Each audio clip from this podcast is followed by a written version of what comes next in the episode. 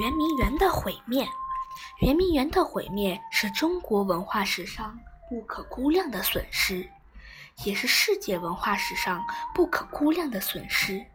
圆明园在北京西北郊，是一座举世闻名的皇家园林，它由圆明园、万春园和长春园组成，所以也叫圆明三园。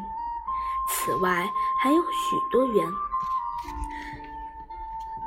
此外，还有许多小园，分布在圆明园东西南三面，众星拱月般环绕在圆明园周围。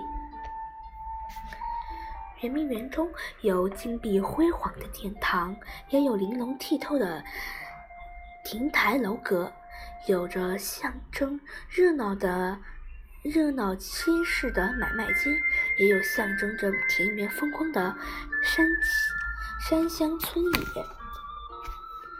园中许多景物都是仿照各地仿照各地名胜建造的，如海宁的安陵园、苏州的狮子林、杭州的西湖西湖平秋月，还有许多。还有很多景物是根据当代文人的诗情画意建造的，如瑶，如蓬岛瑶台、武陵春色。园中不仅有民族建筑，还有乡景观。漫步园内，有如漫步在天南海北，饱览着中外名风景名胜。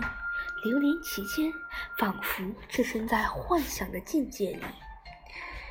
圆明园不但建筑宏伟，还收藏着许多珍贵的历史文物，上自先秦时代的青铜礼器，下至唐、宋、元、明清历代的名人书画和各种奇珍异宝，所以它又是当时世界上最大的博物馆。艺术馆。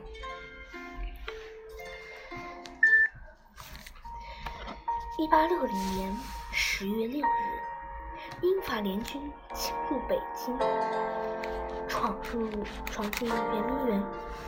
他们把园内凡是能拿得动的东西，统统掠走；拿不动的，就用大车或信口搬运；实在运不走的，就任意破坏。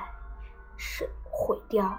为了销毁罪证，十月十八日和十九日，三千多名侵略者奉命在园内放火，大火连烧三天，烟云笼罩了整个北京城。